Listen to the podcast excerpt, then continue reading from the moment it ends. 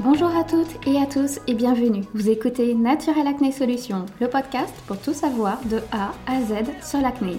Je suis Kelly, sa fondatrice et naturopathe. J'ai souffert de l'acné pendant plus de 10 ans et aujourd'hui il me tient à cœur de partager mes connaissances et de communiquer sur un sujet qui me passionne. Trouver la cause de son acné, c'est trouver les solutions adaptées pour soi pour ne plus la subir. Et je suis ravie de vous retrouver pour ce nouvel épisode. Cet épisode fait suite au numéro 24 appelé mon dérèglement hormonal. Je vais justement vous réaliser un petit update de mon dérèglement et je vais parler aussi d'un autre sujet qui est le lien entre l'acné et une carence en fer. Vous allez justement comprendre pourquoi j'associe ces deux sujets dans un seul épisode.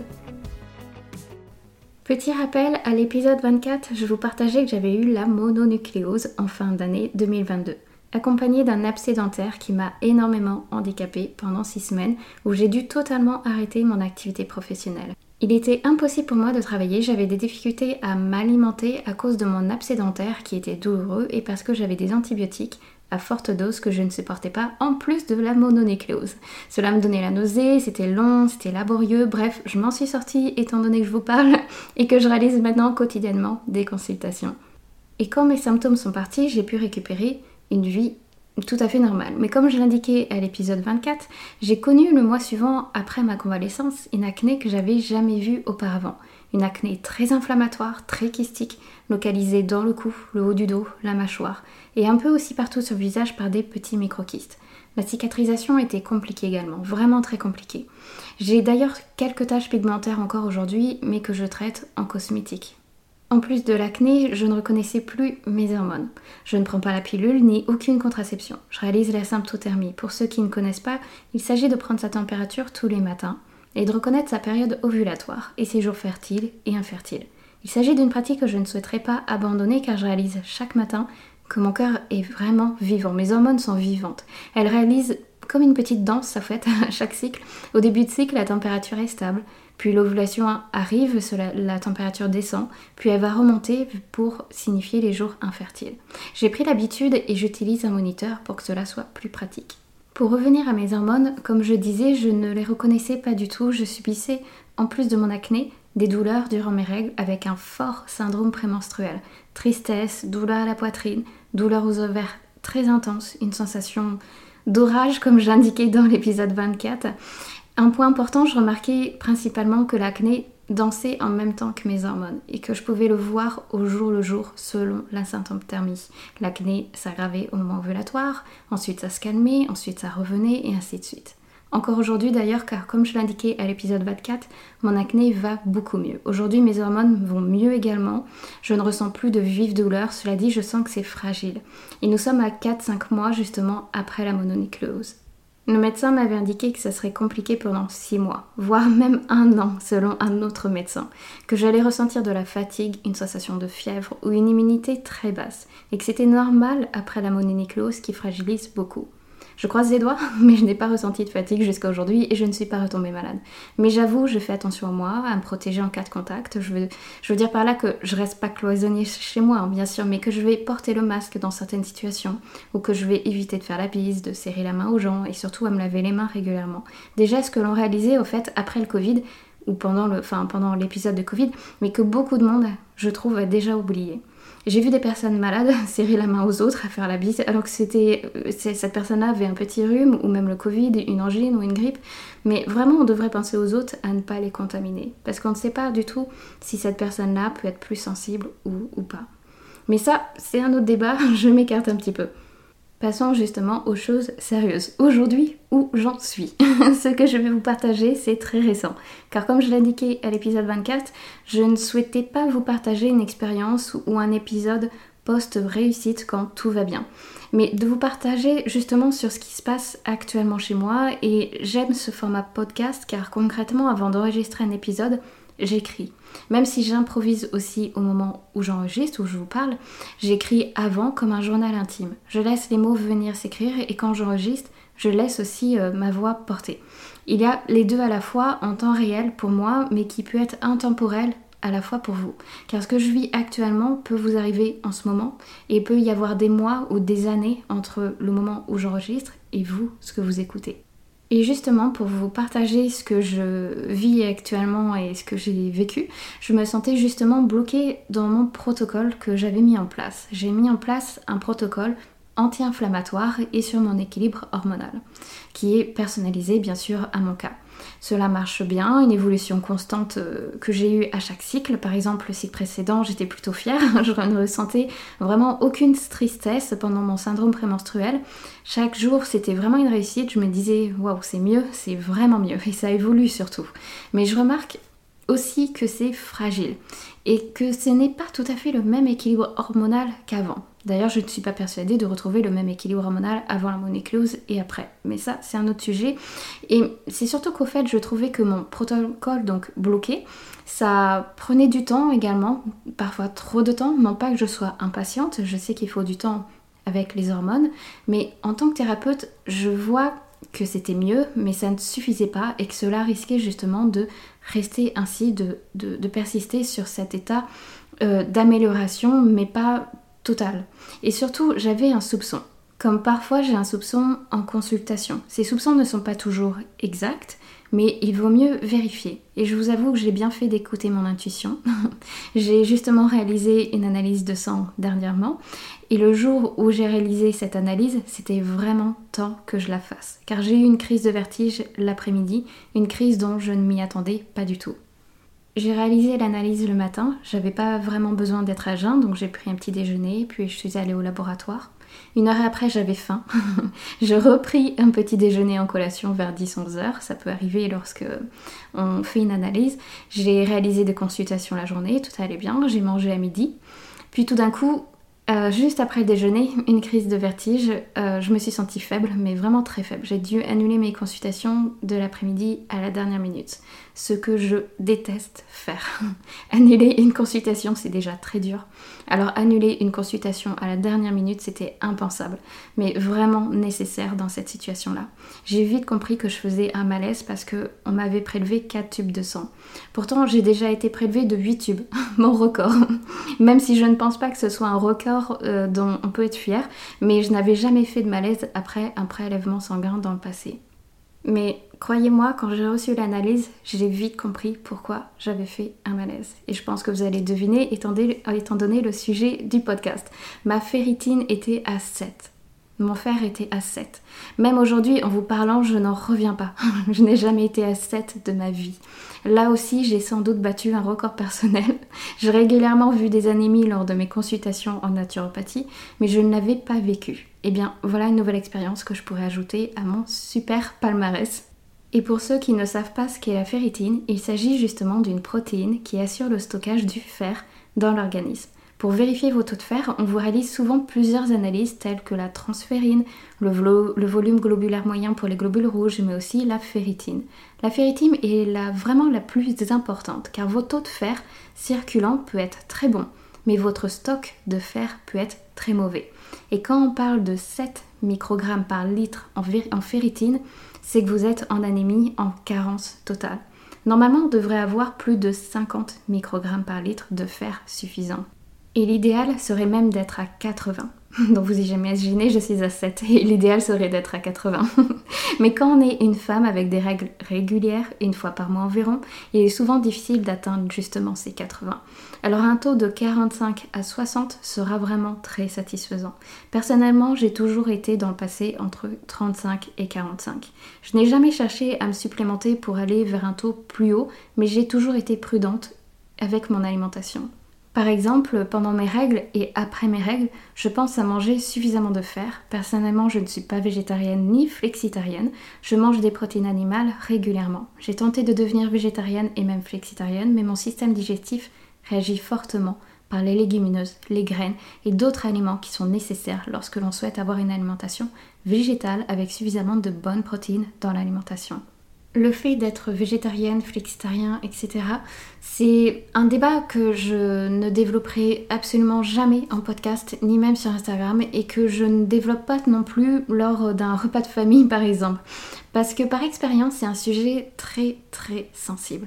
J'ai écrit un seul article sur mon blog où je partage mon avis que c'est notre corps, notre système digestif qui décide ce qui est bon pour nous ou pas, mais pas notre tête et notre intellectuel. L'alimentation est selon moi à personnaliser selon chaque organisme. Nous avons tous une flore intestinale différente. Nous avons tous des pathologies différentes. Syndrome de l'intestin irritable, maladie de Crohn, etc. Nous pouvons le rééquilibrer et diminuer l'inflammation, mais notre intestin est notre deuxième cerveau, comme on le dit. Mais dans certaines situations, je pense qu'il est le premier.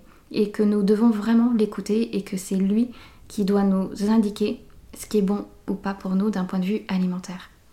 Ma carence en fer s'explique plutôt par autre chose, c'est que justement je n'ai pas pu m'alimenter Normalement, à cause de mon absédentaire en, en parallèle de la mononucléose pendant six semaines, j'ai arrêté de manger de la viande. Mon alimentation était principalement par des féculents pour éviter les nausées et le besoin aussi de ne pas beaucoup mâcher parce que c'était douloureux avec l'abcès. Et justement, quand je me suis sentie mieux par la suite, je me suis tournée principalement, principalement vers plutôt de la viande blanche. J'avais pas envie de viande rouge, etc. Je mangeais pas beaucoup de lentilles non plus, donc pas beaucoup d'aliments riches en fer. Il n'y a que deux mois où j'ai commencé un petit peu à tilter que je n'en mangeais pas beaucoup et j'ai commencé à les réintégrer. Mais en comparaison de mon taux de, mon taux de ferritine qui était à 7, je peux vous dire que c'était totalement insuffisant d'en manger de temps en temps. Je ne me doutais pas que je souffrais d'une carence en fer à ce point-là. Parce qu'au fait, je n'étais pas fatiguée justement. En revanche, j'avais remarqué que j'étais essoufflée après un moindre effort. Mais je mettais ce symptôme sur le dos que j'avais été sédentaire pendant ma maladie et que je n'avais pas repris le sport. Un autre symptôme d'une carence en fer et que je voudrais vous partager est justement le changement de l'humeur. Saviez-vous qu'une carence en fer peut affecter l'humeur, donner de l'anxiété, une dépression? Eh bien, au-delà de ma tristesse de mon syndrome prémenstruel, parce que moi je remarquais vraiment que j'allais beaucoup mieux en première partie de cycle et puis en seconde partie de cycle c'était systématique. Mais j'avais remarqué par contre que mon stress était intensifié. J'étais moins résistante au, moins, au moindre petit changement de la vie quotidienne. J'avais du mal à, à, gérer mon stress. Je n'ai pas ressenti en revanche de palpitations, mais il est possible d'en ressentir lors d'une carence en fer. Vous pouvez également avoir des difficultés de cicatrisation cutanée, justement. J'ai beaucoup de difficultés de cicatrisation actuellement, le temps de justement remonter mon taux de fer. Il est possible également d'avoir des vertiges, une chute de cheveux, des ongles cassants. Il y a beaucoup de symptômes qui peuvent vraiment vous alerter. Personnellement, j'en avais très peu. J'avais très peu de symptômes et qui pouvaient s'expliquer aussi par autre chose. Mais voilà, dès que vous avez un doute, un soupçon, ou que vous vous retrouvez bloqué avec votre santé, demandez un bilan auprès de votre médecin. Et même si les valeurs de l'analyse sont dans la norme, regardez de plus près. Car pour être en anémie, c'est en dessous de 18-20. Et si vous êtes à 25, vous êtes vraiment pas loin d'une carence. Donc méfiez-vous parce que vous pouvez avoir tous les symptômes de, de, carence en fer. Et au-delà des symptômes et de mon expérience personnelle, je voulais vous partager le lien entre l'acné justement et une carence en fer dans l'organisme. Il y a vraiment un impact direct entre les deux. Premier point, la carence en fer peut affaiblir le système immunitaire, ce qui peut rendre la peau plus sensible aux infections et aux inflammations, y compris l'acné. Ainsi, la carence en fer m'a rendu plus vulnérable après la mononucléose et a aggravé et a entraîné mon acné inflammatoire. Et comme nous l'avons vu à l'épisode 24, il y a un lien étroit également entre le système immunitaire et nos hormones. Je crois que l'on peut parler d'effet domino. le fait qu'une carence en fer fragilise le système immunitaire perturbe par la suite les hormones et donne de l'acné. C'est-à-dire que la cause principale de mon acné n'était pas hormonale, mais liée à une carence en fer qui a perturbé mes hormones ainsi que mon système immunitaire. Tout cela me, donna, enfin, me donne un état inflammatoire. C'est pour ça que je compare cette situation à un effet domino, car il faut repérer la cause principale, la source qui a entraîné toutes ces perturbations à la suite. Et ce qui peut être parfois évident, bah en fait ne l'est pas du tout. Un autre point entre l'acné et une carence en fer, c'est que des études ont montré qu'une carence en fer était présente chez 25% des patients acnéiques et 75% pour une carence en fer modérée avec une acné très inflammatoire et douloureuse. Une carence en fer agit donc réellement comme un mécanisme inflammatoire. D'ailleurs, selon le professeur Philippe Huber, un professeur en dermatologie spécialiste en médecine interne, pense que la peau respirerait moins bien lors d'une carence en fer car le sang d'une personne anémiée est moins bien oxygéné et que cela aurait pour conséquence une éruption d'acné, en plus d'avoir un impact inflammatoire. Le professeur Philippe Humbert pense d'ailleurs qu'en tant que femme, il est souvent possible d'avoir un taux de fer trop bas, sans être carencé, qu'il s'agit d'un taux à vérifier lorsque l'on souffre d'acné, avec quelques symptômes de carence, même minimes.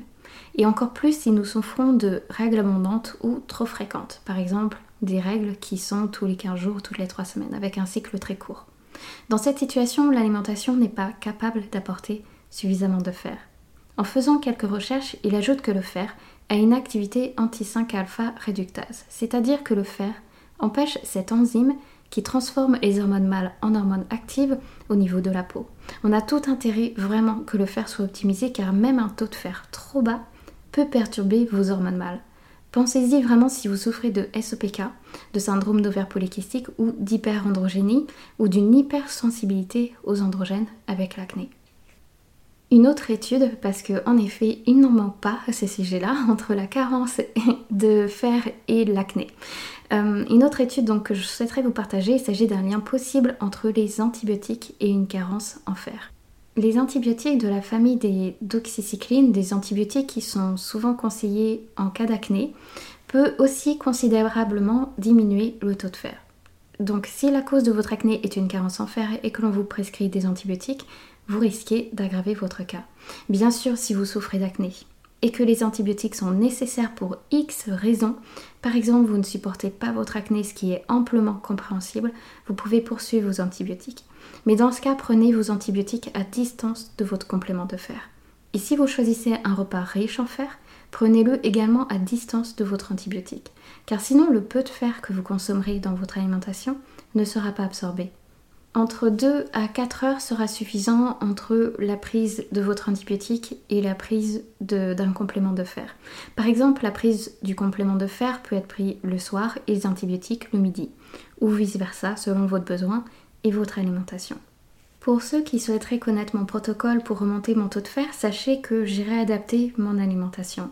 Je consomme des aliments très riches en fer tous les jours. Je prends un complément de fer tous les soirs également au cours du repas. Et les jours où je ne consomme pas de fer dans mon alimentation ou les jours où j'ai mes règles, j'augmente le dosage du complément. Il ne s'agit pas du complément tardiféron que l'on trouve en pharmacie qui est souvent prescrit, car d'un point de vue digestif, je ne le supporte pas. Il me donne beaucoup de maux de ventre ainsi qu'une constipation vraiment très sévère. Je suis désolée pour les détails, mais les personnes qui ont déjà testé Tardiféron, je suis sûre que vous comprendrez. Il y a vraiment beaucoup, beaucoup de personnes qui ne tolèrent pas Tardiféron. J'ai choisi un complément plus doux, à un dosage modéré, que je peux augmenter selon mes besoins. Si vous souhaitez connaître la marque, n'hésitez pas à m'envoyer un mail ou un message sur Instagram, ce sera avec plaisir de vous partager. Je ne souhaite pas l'indiquer sur le podcast, parce que le podcast a quand même un inconvénient, c'est qu'il est justement intemporel. Je peux vous indiquer un complément aujourd'hui et dans deux ans, si vous écoutez cet épisode, peut-être que la marque ou le produit aura changé, il y aura peut-être un mauvais excipient et dans ce cas, je le déconseillerai.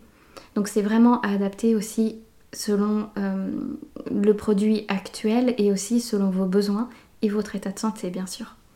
En plus du complément de fer, je prends deux ampoules de cuivre. Il s'agit d'ampoules d'une marque populaire que vous pouvez trouver en pharmacie. Je prends ces ampoules le soir également, presque en même temps que le fer, car le cuivre permet de mieux assimiler le fer. La vitamine C a également cet effet. Je ne prends pas de vitamine C en complément, mais je consomme du jus de citron sur mon aliment riche en fer, ou dans mon eau lors de mon repas. Ou bien je termine par un fruit également riche en vitamine C. Je bois également des tisanes, des tisanes à partir de feuilles d'ortie. Il existe l'ortifeuille et l'ortiracine. J'ai choisi l'ortifeuille qui est beaucoup plus reminéralisante. Je ne bois pas de thé, mais si vous en buvez et que vous êtes carencé en fer, il faudra l'éviter. De même pour le café. voilà, il s'agit d'un protocole que j'ai mis en place pour remonter mon taux de fer, mais il y a également de nombreuses autres astuces pour résoudre cette carence.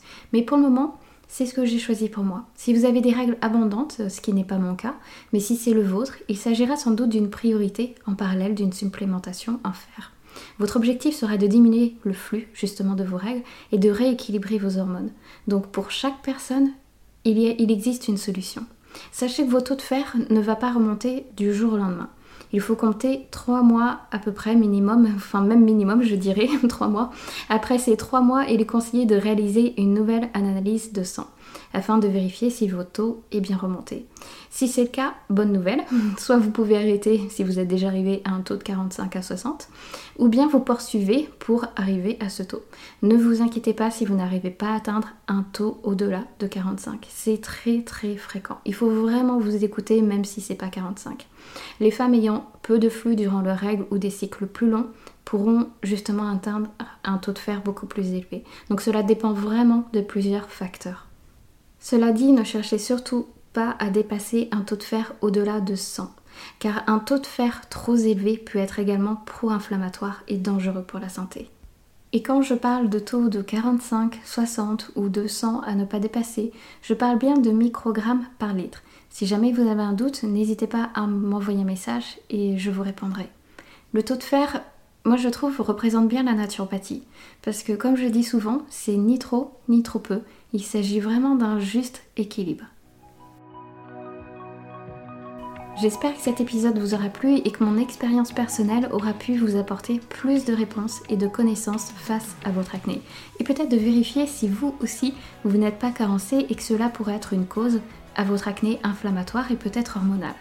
Comme à l'épisode 24, je n'hésiterai pas à vous tenir au courant de mon suivi d'ici deux ou trois mois, ou bien dès que j'aurai de nouvelles aventures à vous raconter. Sinon, sur Instagram, vous pouvez régulièrement suivre mes posts et stories où je partage tout cela également.